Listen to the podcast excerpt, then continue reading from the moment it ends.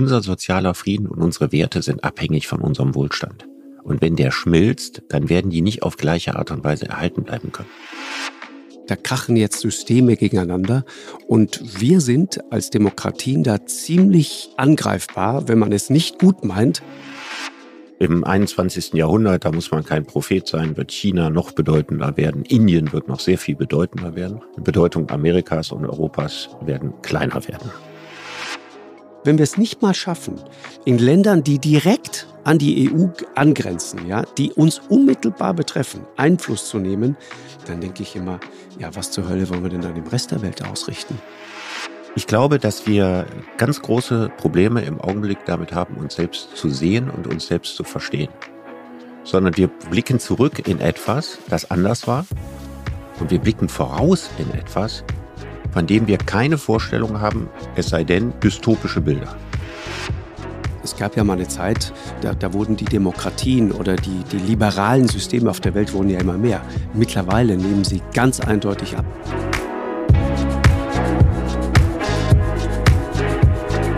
Lanz und Precht.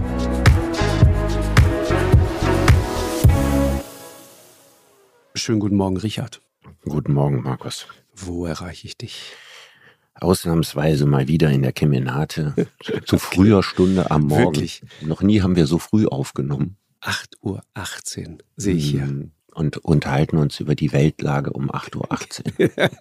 genau. Genau. Bist du eigentlich ein Frühaufsteher? Äh, so geworden geworden. Ich, ja, ja. Ich habe wirklich oder? gerne so am Wochenende lange geschlafen. Ja, aber inzwischen senile Bettflucht. Ja. Wirklich? Man denkt, ja, man denkt so ein bisschen auch wahrscheinlich so die innere Uhr sagt, wer weiß, wie alt man noch wird und was man alles schaffen muss. Lass uns aufstehen, genau. Weil um neun bin ich schon tot. Genau. Ja, aber es ist, äh, es ist tatsächlich so, also, dass ich äh, häufig früh aufstehe. Ja, ich, äh, ich stehe auch gerne früh auf, gehe aber deshalb lieber später ins Bett. Äh, und das ist in der Kombination nicht gut. Ich habe das Gefühl, gerade die, die, die, der Tag bräuchte mehr als 24 Stunden. Ja, ich schwöre ja, wie du weißt, auf den Mittagsschlaf. Ich weiß. Der holt da noch mal ein bisschen was raus. Also wenn man das nicht macht, früh aufstehen, das mache ich ja gerne. Spät ins Bett gehen mache ich auch gerne. Aber ohne den Mittagsschlaf wäre ich irgendwie am Abend für nichts mehr zu gebrauchen. Ja, ja.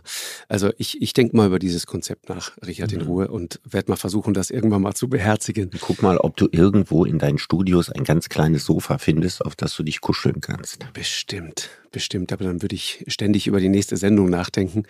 Äh, und, und allein der Gedanke an das nächste Gespräch mit Sigmar Gabriel würde mich direkt wieder schlagartig wach sein lassen. Okay, ja. okay. Der, der immer ein spannender, herausfordernder Gesprächspartner ist. Richard, ich, ähm, wir reden über Schlaf. Äh, und einer der Gründe, warum wir alle im Moment so wach sind und wenig schlafen und nicht in den Schlaf finden und von so einer inneren Unruhe getrieben sind, hat, glaube ich, was mit der äh, Lage der Welt zu tun. Das klingt jetzt viel größer, als ich das meine, mhm. aber dieses individuelle Gefühl der Überforderung, dieses Gefühl, nicht mehr wirklich klarzukommen, dieses Gefühl, da, da passieren Dinge und du hast es plötzlich nicht mehr im Griff. Äh, alles kommt so über uns äh, und, und die jüngere Vergangenheit ist ja auch voll von solchen Beispielen.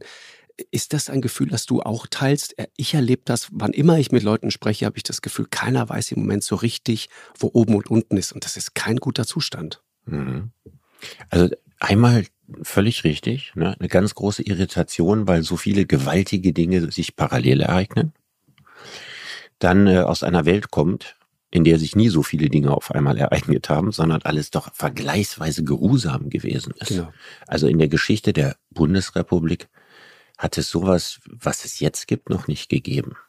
Dass man das Gefühl hat, dass sich die, die Plattentektonik vollständig verschiebt und damit meine ich nicht nur die geostrategische, dass man plötzlich gar nicht mehr weiß, so auf welchem Schelf man selber ist, ja, was gerade mit der Welt passiert, wo das hindriftet. Man muss, kann ja auch nicht übersehen, die Geschichte der Bundesrepublik ist so eine unglaublich schöne Erfolgsgeschichte. Alles wurde immer mehr und äh, vielen Leuten ging es immer ein bisschen besser. Und es sah so aus, als würde die Welt dauerhaft immer friedlicher werden. Jedenfalls den Teil der Welt, den wir so ins Hauptaugenmerk genommen haben. Bei den anderen haben wir nicht so hingeguckt. Aber irgendwo Globalisierung weitet sich aus. Die Hoffnung nach dem Mauerfall, die ganze Welt würde irgendwann eine demokratische Wohlstandsgesellschaft. Der Liberalismus setzt sich durch. Und jetzt so in einer, in einer Welt zu sein, wo man eine Erfahrung macht, die für mich psychologisch über allen anderen steht, dass man das Heft des Handelns gar nicht in der Hand hat. Jetzt müssen wir mal eins dazu sagen, Markus. Was meinst du, wie viele Länder der Welt gibt, wo die Leute immer schon dieses Gefühl haben mussten? Genau. Aber wir sind es nicht gewohnt. Wir haben das Gefühl, und ich meine mit wir ja jetzt nicht nur Deutschland, ne, ich meine entweder Europa oder der Westen, ja, der die Geschicke des Planeten bestimmt. Im Guten wie im weniger Guten. Und jetzt haben wir das Gefühl, wir bestimmen das gar nicht alleine und wir bestimmen es vielleicht viel, viel weniger, als wir noch vor vier Monaten geglaubt haben. Genau. Und ich glaube, das ist erstmal das, das Ohnmachtsgefühl, das einsetzt. Plötzlich fühlen wir uns wie ganz andere Länder, also Länder, die ohnehin nie das Geschick des Planeten bestimmt haben. Und das ist so ein bisschen verrückt. Ne? Man war immer der, der, der Champion, man ist völlig selbstverständlich mit dieser Rolle aufgewachsen.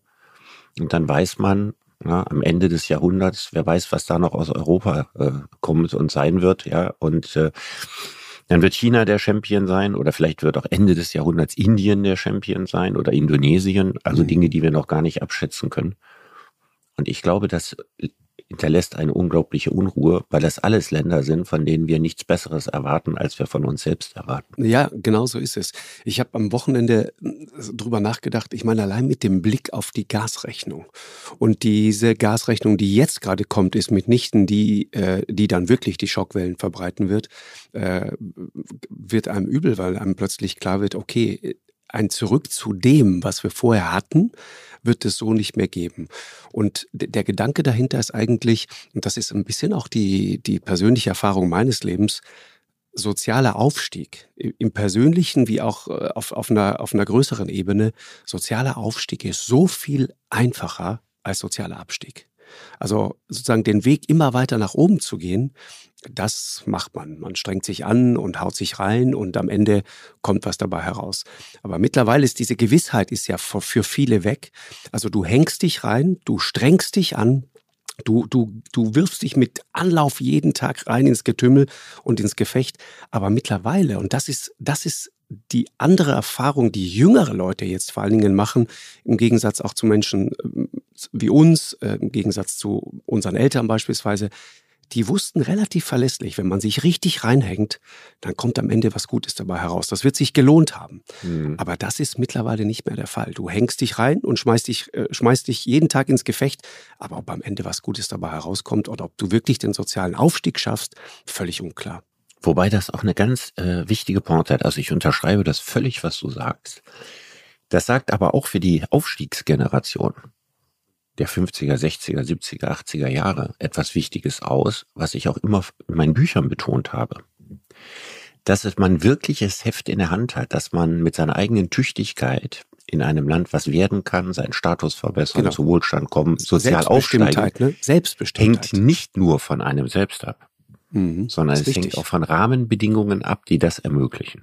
Total guter Punkt. Denn es gab ja einen kollektiven Aufstieg. Also wie viele zig Millionen Menschen sind von der Unterschicht in die Mittelschicht, zum Teil in die gehobene Mittelschicht aufgestiegen? Ja, all die Ingenieure, also der klassische Be Berufsfeld äh, der Gymnasiasten meiner Generation, deren Väter waren Ingenieure. Mhm, genau. ja, aber deren Väter waren keine Ingenieure gewesen, hatten zum großen Teil auch kein Abitur gehabt. Das hing natürlich damit zusammen, dass es ein unglaublich günstiges ökonomisches Klima gab, auch ein gesellschaftliches Klima. Es gab einen großen gesellschaftlichen Bedarf an all diesen Leuten, das wurde auch gefördert. Hm. Und die Tüchtigkeit, die haben sie ohne Zweifel gehabt. Aber sie hatten auch das Glück, ihre Tüchtigkeit zum richtigen Zeitpunkt am richtigen Ort in der Welt ausleben zu können. Und jetzt merken wir, dass in dem Maße, in dem sich die Plattentektonik verschiebt, diese Erfolgsgeschichten nicht mehr kollektiv möglich sind. Das heißt, sie sind einzeln noch möglich. Ne? Der ein oder andere macht seinen sozialen Aufstieg. Aber es ist ja nicht mehr so wie in diesen damals unglaublich gut gedüngten 50er, 60er, 70er Jahren. Mhm, genau. Und äh, richtig. Und wie gesagt, der Weg nach oben ist der so viel bessere als äh, der Weg von oben nach unten. Ne? Also, also Gesellschaften, Abstiegsgesellschaften, ne? das ist ein Begriff, den der Soziologe Oliver Nachtwey vor, ich schätze jetzt mal so sieben, acht Jahren hat er ein Buch geschrieben, Die Abstiegsgesellschaft. Und es ist natürlich völlig klar, also in Gesellschaften, in, die davon bedroht sind, noch ist das ja nicht wirklich flächendeckend der Fall, aber die davon bedroht sind, dass der Wohlstand dauerhaft abnimmt, hm. werden ganz schnell instabile Gesellschaften. Und es ist ja so, dass die Werte, auf die wir zu Recht stolz sind, einer im internationalen und historischen Vergleich sehr gut funktionierenden Gesellschaft, in der natürlich nicht alles perfekt ist, ja, in dem es auch tragische Schicksale gibt, in denen es auch soziale Ungerechtigkeiten gibt, ohne Zweifel. Aber man muss das ja alles mal im Vergleich sehen. Und dass solche Gesellschaften, wenn die ähm, ihre, auf dem hohen Ross ihrer Werte, auf dem wir zu Recht ja sitzen und auch gerne sitzen, ja, können die ganz schnell auch runterfallen und runterstürzen. Das heißt also, unser sozialer Frieden und unsere Werte sind abhängig von unserem Wohlstand. Und wenn der schmilzt, dann werden die nicht auf gleiche Art und Weise erhalten bleiben können. Mhm, ist richtig. Und das ist das Dramatischste an dem Ganzen. Also, dass man insgesamt etwas weniger erwirtschaftet, wäre ja sogar aus ökologischen Gründen zwingend notwendig. Aber auf der individuellen Ebene führt das zu Frust, führt das zu Enttäuschung, zu äh, enttäuschten Fairness-Erwartungen. Und das macht sehr viel mit der Gesellschaft. Das ist sehr gefährlich. Es, äh, es ist wirklich sehr gefährlich. Und weil du das gerade sagst, Richard, ähm, muss ich gerade daran denken, es gab in der vergangenen Woche einen, einen wirklich bemerkenswerten Moment. Äh, eine, eine Frau, der Namen man sich merken muss. Äh, Cassidy Hutchinson. Sagt ihr die was? Nee. Ehemalige Mitarbeiterin des Stabschefs äh, Mark Meadow von, von Donald Trump die im Grunde die Zeugin ist. Eigentlich muss man diese Frau wirklich feiern. Die war ein Riesen-Coup, äh, eine Überraschungszeugin, die Trumps Putschpläne jetzt rund um den 6. Januar, äh, über den wir schon öfter hier gesprochen haben, mal enthüllt hat. Und im Grunde verdanken wir dieser Frau, junge Frau von 25 Jahren, der verdanken wir eigentlich, dass es heute keinen Zweifel mehr geben kann, dass Trump und seine Leute um ihn herum, die wollten tatsächlich diesen Putsch. Und um ein Haar hätte es auch funktioniert. Die hat äh, atemberaubende Dinge äh, in der vergangenen Woche ausgesagt. Zum Beispiel, dass Trump sehr genau sich darüber im Klaren war, dass die Leute, die da ankamen, dass die andere Pläne hatten, als einfach nur eine kleine Demonstration äh, über diese angeblich geklaute Wahl abzuhalten, sondern die waren zum Teil wirklich bis an die Zähne bewaffnet, wurden dann von der Security nicht auf den Platz gelassen, auf dem er gesprochen hat. Und er fordert seine eigenen Leute auf, die, die Polizei auf, diese Leute durchzulassen und sagt, die sind keine Bedrohung für mich. Mhm. Lass die ruhig rein. Sie erzählt, wie der Name Proud Boys und andere, wie die, mhm. diese, diese Namen, die, die Namen der Anführer, wie das tagelang, wochenlang vorher schon im Weißen Haus diskutiert worden ist. Sie schildert eine Szene, du kennst, kennst äh, Giuliani, den äh, eigentlich legendären Bürgermeister von New York, mhm. der dann irgendwann völlig falsch abgebogen ist mhm. und er ihr am 2. Januar auf einem Parkplatz in Washington zuraunt und sagt, Cassidy, freust du dich eigentlich auf den 6. Januar? Und sie sagt, was soll denn da passieren? Und er sagt, da werden Dinge passieren, da kommen unsere Leute.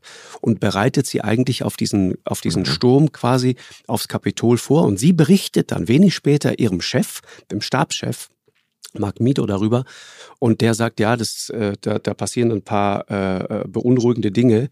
Äh, da könnte äh, am, es könnte schlimm werden am 6. Januar, sagt der. Mhm. Und da erzählt sie, wie sie das erste Mal Angst bekommt schildert Szenen wie Trump, als dann sein eigener Justizminister im Fernsehen Interviews gibt und sagt, nee, diese Wahl ist gar nicht geklaut worden, vor Wut seinen, seinen Teller mit dem Burger und dem Ketchup irgendwie gegen eine Wand im, im, im Weißen Haus ballert und wie sie dann dies, dies, dies, dieses ganze Ketchup-Burger-Gemisch irgendwie von der Wand wieder runterkratzen. Solche Szenen haben sich da abgespielt. Und Trump selber hatte diesen Plan. Der wollte dahin, der wollte seinen eigenen Fahrer, die, die, die Security dazu bringen, ihn dorthin zu fahren, auch zum Kapitol und wurde von seinen eigenen Leuten mit Mühe, so schildert sie das, davon abgehalten, hat dem Fahrer offensichtlich ins Lenkrad gegriffen, weil er ihn dahin lenken wollte und so weiter das hatte offenbar, wenn stimmt, was diese Frau sagt, und das hat sie sehr glaubwürdig erzählt, das hatte alles einen Plan. Staats, Staatsstreich. Stell dir das mal vor. Mhm. Stell dir das mal vor. Meinst, so du, wird, meinst du denn, er wird dafür belangt werden? Das, das ist genau der interessante Punkt. Wenn man das liest und wenn man das hört, was diese Frau sagt, dann gehört dieser Mann sofort in den Knast. Ich weiß nicht, ob es passieren wird. Ich glaube, Amerika ist so gespalten, das wird nicht funktionieren. Ganz im Gegenteil. Ja, dass, dass sie Angst haben wahrscheinlich, das tatsächlich zu machen. Aus Angst, sie bringen die Menschen noch mehr auf. Ja, alles, alles katastrophal. Ja gut, jetzt kann man sagen, USA sind im stärkeren Maße eine Abstiegsgesellschaft, als wir das sind, einfach weil sie auch nicht das soziale Netz haben. Und ähm, man muss ja immer sehr vorsichtig sein. Ne? Wirtschaftsstatistik über Bruttoinlandsprodukt sagt nichts über Einzelschicksale aus. Das hm, ist richtig. Und die Anzahl der Abgehängten, du hast dich ja intensiv genug damit beschäftigt, ist in den USA deutlich höher. Und abgehängt zu sein bedeutet auch in den USA etwas ganz anderes als bei uns. Ein Land, wo man sich ebenfalls größte Sorgen machen muss, ist Frankreich. Richtig. Ja, also auch das ist letztlich eine Abstiegsgesellschaft. Ja, nicht, wenn man auf die reinen Wirtschaftskennzahlen guckt, aber wenn man guckt darauf, wie viele Leute da mittlerweile von der Mittelschicht in die Unterschicht durchgereicht worden sind. Auch nicht zu unterschätzen die ganzen äh, Spannungen äh, zwischen äh, Bio-Franzosen und Migranten. Das ist eine Gesellschaft, der, der soziale Kit in Frankreich ist viel, viel schlechter als in Deutschland. Und ich denke mal, äh, man kann die Befürchtung haben, dass das die letzte Wahl war, in der nicht Marine Le Pen Präsidentin geworden ist. Alles Dinge, wo man das Gefühl hat, da wird erstmal nichts besser. Mhm, genau. Deswegen heute mal so ein bisschen der, der, der größere Blick, Richard, und auch, also ist wichtig, finde ich, das nochmal zu erklären, was da am 6. Januar in Amerika passiert ist, wie fragil unser System tatsächlich ist. Und das ist ja auch, glaube ich, das, was Zeitenwende meint. Ja, wenn man das immer so sagt, mittlerweile ist es ja fast zu so einer, so einer Phrase verkommen. Aber eigentlich heißt es, äh, wir, wir, da, da, da krachen jetzt Systeme gegeneinander und wir sind als, als Demokratien da ziemlich äh, angreifbar. Wenn man es nicht gut meint, wie offenbar Trump und seine Leute, dann äh, kann man das sehr schnell äh, unterwandern und unterhöhlen und kann mhm. sozusagen das eigene System ins Wanken bringen. Mhm. Und deswegen, Richard, würde ich äh, gerne, gab in dieser Woche viele Schlagzeilen, an denen du nicht ganz unbeteiligt warst, mit dir einmal über diesen Appell sprechen, den ja. ihr veröffentlicht habt und den du auch mit unterzeichnet hast. Ja. Ukraine. Mein Gefühl ist, und ich habe wirklich lange übers Wochenende auch darüber nachgedacht, mein Gefühl ist tatsächlich, dass ihr da falsch liegt und zwar deswegen, weil ich glaube, dass in der Ukraine unter anderem genau das gerade verhandelt wird, worüber wir hier reden. Wie ernst ist uns unser Gerede über unsere Werte, über unsere liberale Demokratie? Ich glaube, dass sich Länder auf der ganzen Welt gerade ganz genau anschauen, wie wir uns dazu verhalten, ob wir die Ukrainer jetzt im Stich lassen, um es mal ganz äh, platt zu formulieren oder aus deren Sicht zu formulieren, oder ob wir ernsthaft die wirklich bei ihrem heldenhaften Versuch unterstützen, sich selbst zu verteidigen und damit auch äh, unsere eigene Freiheit zu verteidigen. Ich hatte am vergangenen Donnerstag eine beeindruckende Begegnung mit Karl Schlögel, den wir hier schon öfter zitiert haben, mhm. der Historiker, der 2015 dieses Buch gemacht hat äh, über, über Kiew und die Situation in der Ukraine. Und wenn du das liest, das ist wirklich bis heute ist eine düstere Prophezeiung. Du hast das Gefühl, das Buch ist gestern geschrieben unter dem Eindruck dieses Angriffs. Der nimmt das dort alles vorweg und sagt, wir haben, und das hat er in der Sendung sehr eindringlich gesagt, wir haben noch gar nicht wirklich begriffen, worum es hier eigentlich wirklich geht. Hier geht es nicht um ein paar Quadratkilometer Ukraine, sondern hier geht es tatsächlich um den Versuch, den ganzen Kontinent auf den Kopf zu stellen. Und die werden erst aufhören, wenn sie militärisch besiegt sind. Welche Beweise hat Herr Schlögel für diese These, die ich in der Form für eine Verschwörungserzählung halte? Also, ich, okay, dann ist es jetzt meine Verschwörungserzählung. Er sagte nur, äh, sein Satz ist der Satz, der sich so eingeprägt hat äh, wir wissen noch gar nicht wirklich, womit wir es hier eigentlich zu tun haben. Und ja gut, ich, ich denke mal, dass all die, die Menschen, die das beobachten, die Geheimdienstleute, all die Politologen, all die Osteuropa-Experten und so weiter, die sich in dieser Frage übrigens völlig uneinig sind, das muss man mal sagen. Ne? Da gibt es ja nicht die Meinung. Ne? Also nach wie vor ist es ja eine der äh, größten äh, Ausdeutungen des Orakels von Delphi, ja, wissen zu wollen, was ganz, ganz genau Wladimir Putin denkt und bis wohin er gehen will und was seine Ziele sind und so. Das wissen wir ja alles nach wie vor nicht. Da stehen ja ganz viele Deutungen, meistens alles von Leuten, die ihn nie getroffen haben, nie mit ihm drüber geredet haben im Raum. Deswegen bin ich bei diesen Prognosen ganz vorsichtig und sage, ich weiß das nicht. Sondern was du gesagt hast, diese gesinnungsethische Appell. Ja, hier geht's ums Ganze. Hier geht's um unsere Werte. Wir können das nicht durchgehen lassen und so weiter. Diese Frage hat sich eigentlich erledigt. Und die hat sich deswegen erledigt, weil wir inzwischen sehr genau begriffen haben, dass dieser Krieg für die Ukraine nicht gewinnbar ist. Wenn er gewinnbar wäre, dann stünden wir tatsächlich vor der Frage, was sind wir bereit zu investieren ja, für das, was hier auf dem Spiel steht. Mhm. Wenn ich aber militärisch sagen muss, es ist eine Frage der Zeit, wann der Krieg äh, verloren geht. Und je länger er dauert, umso mehr Unheil richtet er an, und zwar eben schlimmerweise. Nicht nur in der Ukraine. Ich meine jetzt nicht nur tote ukrainische, tote russische Soldaten, tote Zivilisten, Leute, die ihre Existenzgrundlage verlieren, äh, junge Leute, die in den Krieg gezwungen werden und ihr Gesicht weggeschossen kriegen, Gräber, in denen vielleicht nur eine Hand oder ein Fuß liegt. Ja, jeden Tag geht das weiter und weiter und weiter. Und parallel dazu steigt das Risiko, dass nach Vorstellungen, die die UNO entwickelt hat, nicht nur Hunderttausende, sondern vielleicht Millionen Menschen in Afrika verhungern werden. Und jeder Kriegstag bringt dieses Szenario immer näher. Das ist neben dem, was du gesagt hast, ich kann das ja nachvollziehen, was du sagst. Ne? Ist ja nicht so, als ob ich da jetzt mit deiner Überzeugung ein Problem hätte. Ich sage nur die Frage, hier eine Entscheidung herbeizuzwingen zwischen der Freiheit des Westens auf der einen Seite und den autokratischen Machtansprüchen Russlands auf der anderen Seite, wo man nicht nachgeben darf, diese Frage stellt sich gar nicht mehr weil sich die Frage nicht mehr stellt, ob man den Krieg gewinnt oder ja, nicht. Aber jetzt geht es, es geht um Schadensbegrenzung. Das ist das, worum es jetzt geht. Der Schaden ist da. Der Schaden wird groß sein. Mhm. Es wird kein äh, Verhandlungsergebnis äh, geben, das dir gefällt oder das mir gefällt. Aber die Frage ist, wenn der Krieg noch länger geht, dann gibt es ein noch schlimmeres Verhandlungsergebnisse. Und das ist der Grund, wo wir beide voneinander abweichen. Nicht genau. in der Gesinnung. Nein, nicht in der Gesinnung. Sondern in der Einschätzung, ob die Fortsetzung des Krieges letztlich mehr Gutes bringt oder mehr Übles bringt. Und da bin ich eindeutig auf der Seite des Üblen. Sauria, du hast, du hast vorhin gesagt, die, die Wahrscheinlichkeit, dass die Ukraine, ihr habt diesen Appell veröffentlicht, ne? Juli C., du und äh, andere, Svenja Flasspöhler ist auch dabei, ähm, Waffenstillstand jetzt.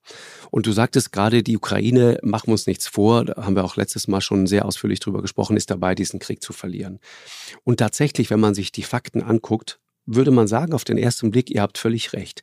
Die Ukraine hat Munitionsvorräte faktisch aufgebraucht. Äh, Pro Tag sterben im Moment etwa 100 bis 200 ukrainische Soldaten. 500 verliert die Armee durch Verwundung.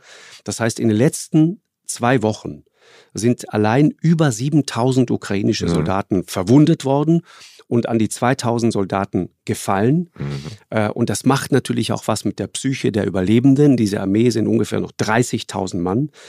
Dazu kommt, wenn man sich mal die Zahlen anschaut, die Russen haben so viel, so massiv Artillerie, dass auf dieser Frontlinie von 1300 Kilometern steht, glaube ich, alle 50 Meter ungefähr, äh, also jetzt statistisch ein Geschütz. Die setzen am Tag zwischen 20 und 30.000 Artilleriegranaten mhm. ein. Und dem können die Ukrainer zwischen 5 bis 600 entgegensetzen, obwohl sie 5 bis 6.000 bräuchten. Markus, Markus, ich weiß, ich weiß, was für dich das Problem ist und ich kann es absolut nachvollziehen. Es ist die Kapitulation dafür, mhm. dass jemand brutal mit dem Recht des Stärkeren sich etwas ja. holt, was ihm nicht zusteht ja. und dafür bereit ist, einen gigantischen Blutzoll zu zahlen.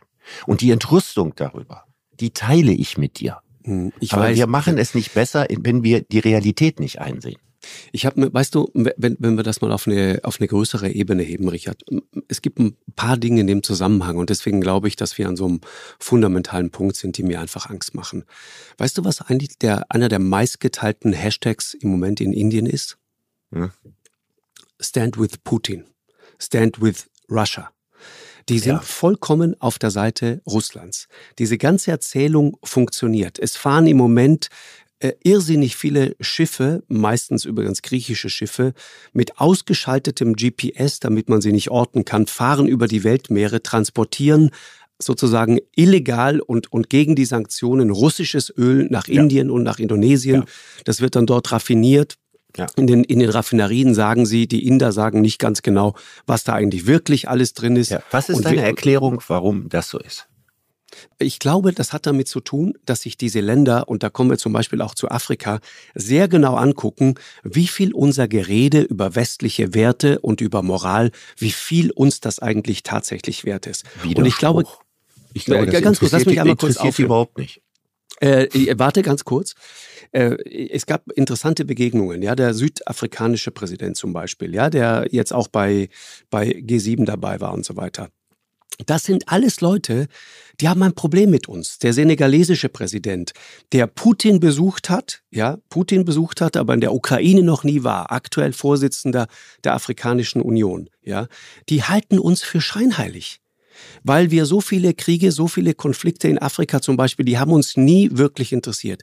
Der ganze Kontinent hat uns nie wirklich interessiert. Ja. Stattdessen haben wir zugesehen, wie die Chinesen dort wirklich das Ding von hinten aufgerollt ja. haben ja. und das Geschäft gemacht haben äh, und denen einfach dabei sind. Wir kommen immer mit Moral, wir kommen mit unseren Idealen und die Chinesen liefern Bagger und sie liefern im Zweifel einfach den nächsten Brunnen und helfen den Leuten mhm. ganz handfest und ganz konkret mhm. und sagen, pass auf, wir, wir knüpfen das auch nicht an bestimmte Bedingungen. Ihr müsst keine demokratischen Wahlen abhalten. Das muss auch alles nicht äh, nachhaltig sein. Da, da, da darf auch Kinderarbeit im Spiel sein. Das ist uns alles völlig egal. Mhm. Wir helfen euch ganz simpel, ganz praktisch mit Infrastruktur. Und das verfängt, wenn du dir das mal anschaust, es gab in dieser Woche eine, eine hochinteressante äh, Umfrage, oder vielleicht ist sie schon ein paar Wochen alt, habe ich gelesen, dass, dass Studenten, afrikanische Studenten sagen, nee, pass auf, die Chinesen stehen viel mehr an unserer Seite als die Europäer. Wenn die mhm. zum Studieren gehen, ja, es gibt kein einziges afrikanisches Land, aus dem du visafrei nach Europa, nach Europa reisen könntest. Kein einziges. Ja. Das heißt, ein afrikanischer Student, ein junger Afrikaner, der was will vom Leben, der geht entweder nach China, um zu studieren, oder er geht sogar nach Saudi-Arabien, um zu studieren. Wohin auch immer. Er geht auf jeden Fall mit größerer Wahrscheinlichkeit nicht nach Europa. Mhm. Das heißt, unser ganzes Gelaber, ja, von, von, von, von Hilfe zur Selbsthilfe, ich meine, all die ganzen Entwicklungshilfe, Milliarden, die wir, die wir geschickt haben und so weiter, wo sind die eigentlich alle geblieben? Wir ja. haben korrupte Eliten unterstützt ja, in den letzten Jahren, immer weiter. Es hat uns null interessiert. Ja, auch Eigeninteressen verfolgt und so weiter. Ich will mal hier eine glaub, große Antwort ein, darauf ein, geben. ja, da, darfst du, darfst du. Noch eine, eine Sache noch, nur, nur damit das mal klar ist, worum es da geht. Freunde zu Besuch, ja? Das hat der äh, Regionalbeauftragte Afrika des Auswärtigen Amtes neulich getwittert, als er eine Delegation aus Äquatorialguinea empfangen hat, ja, in, in Berlin. Freunde mhm. zu Besuch. Mhm. Ich meine, das ist Äquatorialguinea ist notorisch furchtbar regiert und korrupt oh ja. bis zum geht nicht mehr. Plumpe Wahlfälschungen, das ganze Thema. Wir lassen uns mit diesen Leuten fotografieren, wir hofieren die, wir knüpfen das nicht wirklich an Bedingungen, sondern lassen das einfach alles geschehen. Und das ist der Grund, warum junge Leute in Afrika, wenn man die fragt, was braucht ihr eigentlich, dann sagen die, naja, was wir vor allen Dingen bräuchten, wäre eigentlich mal ein stabiles Stromnetz. Mhm. Was, und, und, und vielleicht mal eine Straße, über die man mal fahren kann, ohne dass man ständig sich die Achsen an seinem kleinen LKW oder an seinem kleinen Laster bricht. Mhm. Wo sind diese ganzen Entwicklungshilfe-Milliarden? Wohin sind die eigentlich versickert? Mhm. Und das ist einer der Gründe, und sich das mal anschaut, wie sich die Afrikaner zum Beispiel auch wirklich eigentlich gegen uns wenden. Die stellen sich gegen uns, weil du fragtest, warum tun die das? Mhm. Deswegen glaube ich, dass wir jetzt endlich mal, wir müssen jetzt mal Farbe bekennen und wir müssen jetzt mal zu dem stehen, wofür wir angeblich immer so sind, nämlich für unsere Moral und unsere Werte. So, jetzt höre ich mhm. auf. Ja, also ganz viel Stoff auf einmal.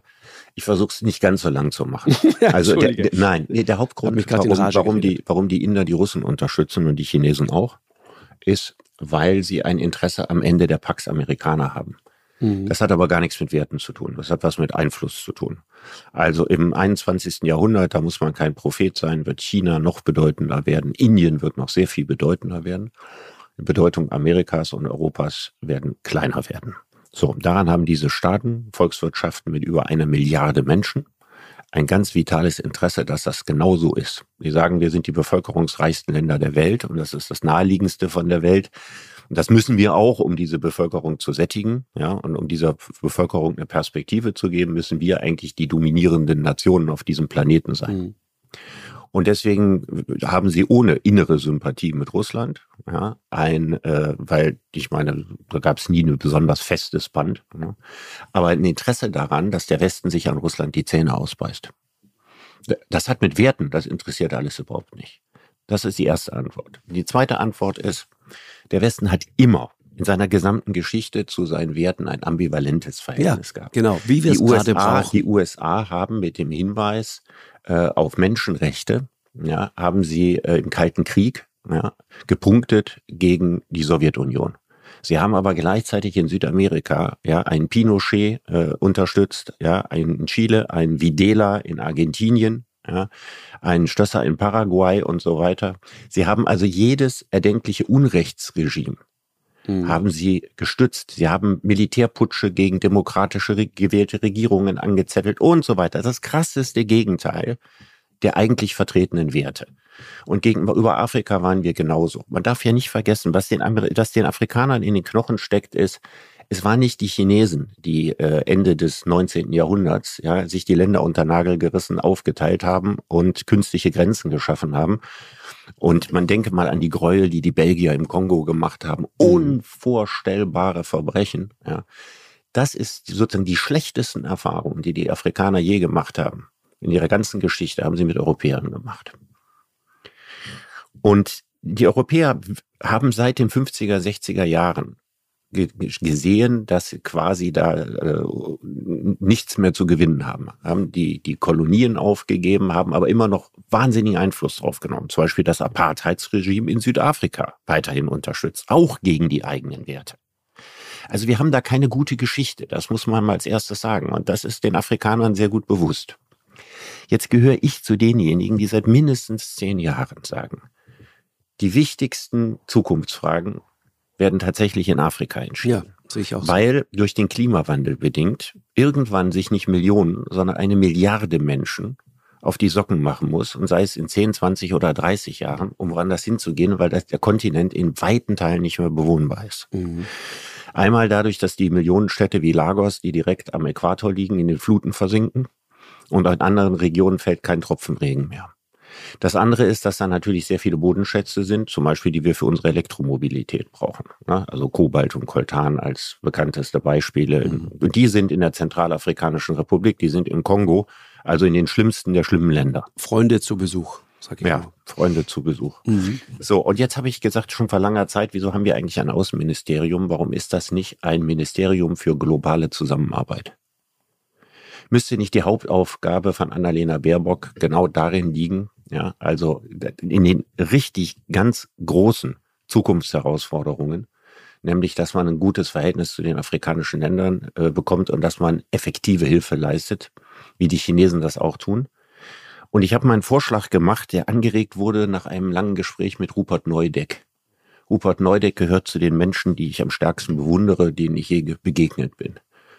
Rupert Neudeck ist der Mann, der die Cap Anamur, dieses Schiff, mhm gekauft, geleast oder sowas hat und hat damit die Boat People vor Vietnam aus dem Wasser gezogen, also die Leute, die vor der kommunistischen Regierung geflohen sind und hat denen geholfen und hat Zehntausende von Menschen, ein, die sonst im Ozean untergegangen wären, aufgenommen. Das war damals übrigens alles illegal. Ja, und äh, er hat es einfach aus rein humanistischem Motiv heraus gemacht. Ein Mann, dem Zehntausende von Menschen ihr Leben verdanken. Und er hat im Hinblick auf Afrika angeregt zu sagen, Entwicklungshilfe, wie wir das bisher machen, ist Blödsinn. Ja. Wir verteilen da mit der Gießkanne was. Man kann auch hier mal einen Brunnen bauen und da mal eine Schule. Und dann gibt es einen Systemwechsel, ja, und dann gibt es gleich wieder Bürgerkrieg und dann genau. geht, wird das sowieso verbrannt und vergiftet. Er hat gesagt, jedes europäische Land müsste sich als Partner einem anderen afrikanischen Land anbieten. Einem. Ja, also ich so Stell mir jetzt vor, Deutschland, größer, Tansania. Ja? Jetzt würde man ja. sagen, was, Tansania, das war ja mal deutsche Kolonie, Tanganyika und so weiter. Die Deutschen, ich war in Tansania, haben einen exzellenten Ruf in Tansania. Ja, wie fast überall. Weil wir Welt. zum Beispiel sehr wesentlich für die medizinische Versorgung in diesem Land sorgen. Ja. Wenn man dort gemeinsame Kabinettssitzungen macht, nicht als Kolonialherr, sondern als Ermöglicher, ja, also das bespricht und sagt, was habt ihr vor? Ja, und wir haben hier Ingenieure. Es geht ja nicht nur ums Geld. Man muss ja auch die Leute haben, die das alles machen und bauen können und so weiter. Wenn man das quasi machen würde, und zwar sozusagen als Reparation für die Kolonialzeit. Ja, jetzt kommen wir als Freunde. Jetzt helfen wir euch. Ihr sagt, was für euch wichtig ist und wir helfen euch dabei. Mhm Das wäre eine großartige Idee gewesen, das in diese Richtung zu machen. Aber alles, was die EU macht, Marshallplan, Afrika und so weiter, Total. geht wieder in eine ganz andere Boah, Richtung. Immer diese riesigen Begriffe. Ja, weißt du, dieses, riesige Begriffe und am Ende, und, und am Ende wird Geld verteilt und ja. wer weiß, wo es ankommt. Ja. Also das, was, was braucht, ist die persönliche Ebene. Ja, also dieses Gefühl, ihr gehört zu uns. In dem Sinne, für, für wir wollen euch helfen. Und du weißt ja, ich bin ja für dieses Gesellschaftsjahr. Ich stelle mir vor, wie, wie, wie, wie Menschen, die vorher äh, Ärzte waren, äh, die oder die natürlich immer noch Ärzte sind mit 65 oder sowas, ein Krankenhaus geleitet haben, mal für ein Jahr darunter gehen. Mhm. Ja, das die ganzen äh, Ingenieure, Deutschland hat ja nun mit die besten Ingenieure der Welt. Wenn die mal ein Jahr dort sind und einfach mal gucken, was kann man machen, was kann man aufbauen. Und zwar nicht Einzelne, ja, sondern Tausende und Abertausende. Man kann so viel Gutes auf dieser Ebene machen. Und das wäre eine wichtige Perspektive. Und wir bräuchten ein Außenministerium, das diese Sache zur wichtigsten Frage erklärt. Genau, aber du hast es eben gerade gesagt, vor zehn Jahren äh, hast du angefangen, dir solche Gedanken zu machen. Und da war, glaube ich, auch der Zeitpunkt. Ich meine, noch vor wenigen Jahren tatsächlich, keine 20 Jahre her, war China in Afrika kein großer, wichtiger Player. Seitdem hat sich das alles fundamental auf den Kopf gestellt.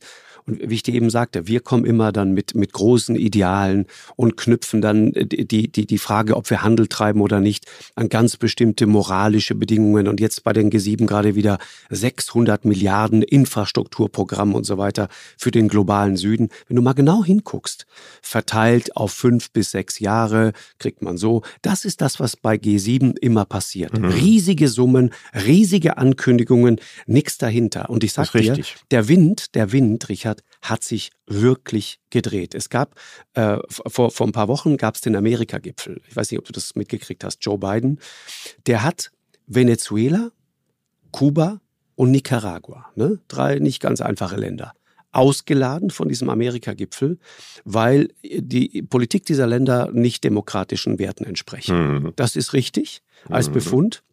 Aber interessant war, was daraufhin passiert ist.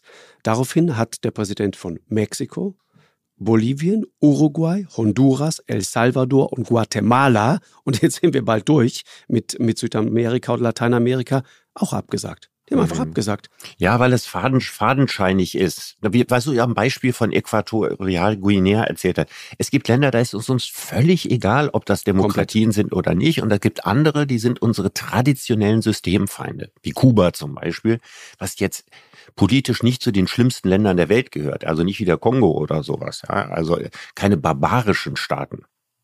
Aber mit dem Kongo wollen wir Geschäfte machen. Wir brauchen das Koltan und wir brauchen das Kobalt für unsere genau. Batterien. Genau. So ist es ja. Aber wenn du, wenn du musst mal überlegen, ne, das, also auch mit Blick auf die Ukraine, über die wir gerade eben schon diskutiert haben, der mexikanische Präsident Obrador, ne, hat die, die westlichen Waffenlieferungen an die Ukraine als unmoralisch verurteilt. Teil, zweiter Teil, kein einziges Land in Lateinamerika beteiligt sich an den Sanktionen gegen Russland. Mhm. Und jetzt kommt's, Pointe, auch kein einziges Land aus Afrika. Kein einziges. Ja, aber und in Asien aber, aber sind es nur Japan, Südkorea und da wird der nee, senegalesische Präsident eingeladen. Der soll bei den G7 jetzt sozusagen im Kopf nicken und die, die, die den Kurs, ja, den Zeitenwendekurs gegenüber Russland mittragen. Mhm. In Afrika sterben pro Tag 25.000 Menschen an Hunger. Ja, ungefähr so viele, wie vielleicht russische oder ukrainische Soldaten insgesamt in diesem Krieg bisher gefallen sind in vier Monaten. Die sterben da an einem Tag. Also ich meine, die haben ganz andere Sorgen. Ja, ja. Für die ist der Ukraine-Krieg so wichtig, wie, wie für uns ein Krieg zwischen Angola und Namibia. Mhm. Ja gut, es gibt Karten. Wusstest du, dass es aktuell einen, nennen wir es Konflikt, wie es immer so schön heißt, in Kamerun gibt? Nee. Nee, so. Ich auch nicht. Jetzt in der Beschäftigung, vor letzten Wochen irgendwo tauchte das dann immer mal auf, wenn man sich mal mit Afrika beschäftigt. In Kamerun gibt es gerade äh, einen Konflikt. Noch in, näher in, dran. Wie viele, Mali. Deutsche, wie viele Deutsche haben in den letzten sieben Jahren ja, irgendeine Vorstellung davon gehabt, dass 300.000 Menschen im Jemen infolge des Krieges, ein Stellvertreterkrieg zwischen Iran und Saudi-Arabien, gestorben sind? Wie oft tauchte dieser Krieg in unseren Medien auf? Wie viel jemenitische Fahnen hast du irgendwo gesehen? Ja, ist richtig. Es ist für uns ein großer Unterschied, ob die Leute uns ähnlich sehen, ob die nah dran sind und ob wir persönlich sicherheitspolitische Interessen damit verbinden. Und im Jemen ist uns es ziemlich egal am Ende, ob die Saudis gewinnen oder ob die Iraner gewinnen, abgesehen davon, dass wir gute Geschäfte damit machen, dass wir den Saudis auch noch Waffen verkaufen. Mhm. Genau. Deswegen meine ich, diese Rhetorik, ne, wenn du dir auch mal, äh, vielleicht nochmal einen, einen Bogen zur EU. Äh, ich meine, die Europäische Union, wir beschwören gerade die Europäische Union und dann wird dann gesagt, ja, wenn Putin eins erreicht hat, dann, dass der Westen, was auch immer dann der Westen ist, wir haben ja gerade drüber gesprochen, wer sich äh, mittlerweile alles anders definiert. Ähm, äh, die, die Europäische Union steht, steht so eng zusammen wie schon lange nicht mehr. Ganz ehrlich, die Europäische Union ist in einem bedauernswerten Zustand, hat praktisch keinen Einfluss mehr auf die Türkei. Dann gab es gerade diesen desaströsen Gipfel, was den Westbalkan betrifft. Kleine Länder, die alle seit 20 Jahren in die EU wollen, nix. Wir haben keinen wirklichen Einfluss auf Tunesien, wo die Demokratie gerade wirklich auch auf der Kippe steht. Wir haben keinen wirklichen Einfluss äh, im Kaukasus, auf den Iran, im Krieg zwischen Aserbaidschan und Armenien. Da haben wir zugeguckt, da waren wir einfach Zuschauer. Ja. Also wenn wir es nicht mal schaffen, in Ländern, die direkt an die EU angrenzen, ja, die uns unmittelbar betreffen, Einfluss zu nehmen, dann denke ich immer, ja, was zur Hölle wollen wir denn dann im Rest der Welt ausrichten? Wa- Was, was, was, was wollen wir eigentlich? Ja. Wo wollen wir Da eigentlich sind hin? wir wieder am Anfang des Gesprächs. Wir sind nicht so stark, wie wir denken. Und eine wichtige, wichtige Quintessenz dieser Zeitenwendezeit ist, dass wir jetzt erkennen an Rissen, die die Erde aufweist, dass sich die Platten ja schon vorher verschoben haben. Mhm. Ja, also viele der Dinge, die, über die wir heute reden, ich sehe noch Helmut Schmidt vor 10 Jahren, 15 Jahren in Talkshows sitzen und über die wachsende Bedeutung Chinas erzählen, über das Genau. Ende der Vormachtstellung des Westens. Jetzt wird das sichtbarer. Ne? Also der Ukraine-Krieg hat einen Riss aufgemacht, wo wir deutlich sehen, dass das, was wir so als liberal globalisierte Welt betrachtet haben, bei näherem Hinsehen etwas ganz, ganz anderes ist. Mhm. Wir haben aus einer viel zu eurozentrischen Perspektive auf die Welt geschaut, haben es viel zu sehr alles an unseren Maßstäben bemessen und müssen jetzt quasi sehen, wir sind, also dieser dämliche Satz von Annalena Baerbock, ne, sie ist am nächsten Tag in einer neuen Welt aufgewacht, nach dem russischen Überfall.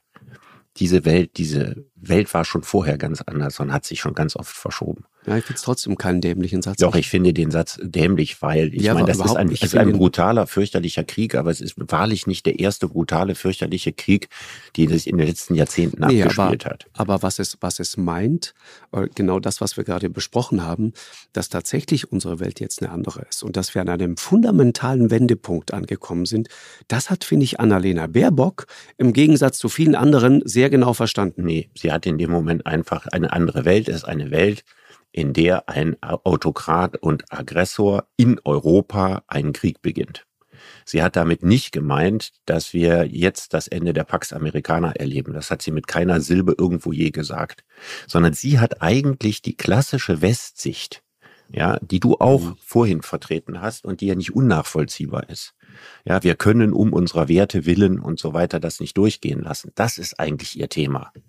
Und ich meine, dass wir diese Sicht, so verständlich sie ist, nicht Mhm. aufrechterhalten können, weil sie realpolitisch überholt wird. Hm.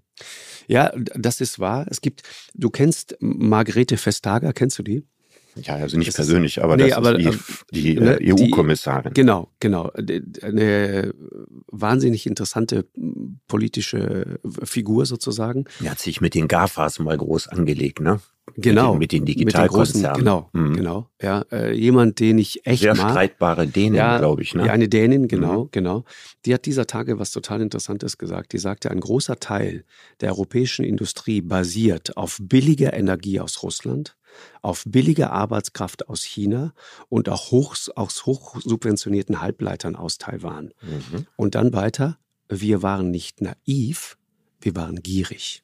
Mhm. Das ist sehr weise. Ja, das ist der Punkt. Aber wir waren nicht gierig, weil wir böse sind, Nö, nö. sondern weil wir unsere Weil Fortschritts- und Wohlstandserzählung, ja, Genau. dass es der nächsten Generation noch besser gehen soll und dass wir immer Wachstum versprechen müssen und so weiter. Wir sind verdammt dazu, in diesem Sinne gierig zu sein, Mhm. weil unser Wirtschaftssystem so funktioniert und weil unsere Gesellschaften so funktionieren. Mhm. Das stimmt. Richard, zum Schluss, ähm, ich habe, das wird dich vielleicht als, als Philosoph erfreuen, ich habe dieser Tage, und ich glaube, es war Karl Schlögel, der mich darauf aufmerksam gemacht hat, einen total interessanten Satz von Ernst Bloch äh, gelesen oder einen, einen, einen, einen Gedanken, der ähm, sozusagen darauf hinweist, dass man die Vergangenheit durchaus irgendwie analysieren und verstehen kann. Und man kann auch letzten Endes die Zukunft relativ gut sich anschauen, in jeder Wendung sie auf jeden Fall ausmalen. Man kann sich Szenarien hinlegen und überlegen, wie wird das morgen wohl sein. Aber Bloch war offenkundig der Meinung, dass das Schwierigste, die schwierigste Ebene des Verstehens die Gegenwart ist. Ja, nicht die Vergangenheit, sondern die Gegenwart. Mhm. Und er nannte es das Dunkel des gelebten Augenblicks. Mhm. Das fand ich total prägnant und dachte, ja, genau. Mhm. Das ist genau das. Das ist die Situation, in der wir gerade ja, sind. Ja, das ist schön. Das ist der richtige Satz für die Gegenwart. Ja, also noch nie war der gelebte Augenblick so dunkel wie im Augenblick. Ja, ist doch so, ne? Ja, es ist so. Es ist tatsächlich so. Ich glaube, dass wir ganz große Probleme im Augenblick damit haben, uns selbst zu sehen und uns selbst zu verstehen. Sondern wir blicken zurück in etwas, das anders war, und wir blicken voraus in etwas, von dem wir keine Vorstellung haben, es sei denn dystopische Bilder. Mhm. Also wir können uns eine Welt, in der Europa und die USA nicht mehr die Vormachtstellung haben, nicht anders vorstellen als grottenschlecht. Und da muss man sich immer fragen, Liegt das daran, dass das alles äh, keine funktionierenden Demokratien sind und so weiter? Liegt das wirklich daran? Oder liegt das daran, dass wir uns kein Bild von einer Welt machen können und wollen, die mit einem Bedeutungsverlust, den wir dabei erleiden, einhergeht? Genau. Mhm. Und vielleicht ist es eine Mischung aus beiden. Ja, Matthias Hawks habe ich dieser Tage gelesen, den ich auch sehr, sehr schätze.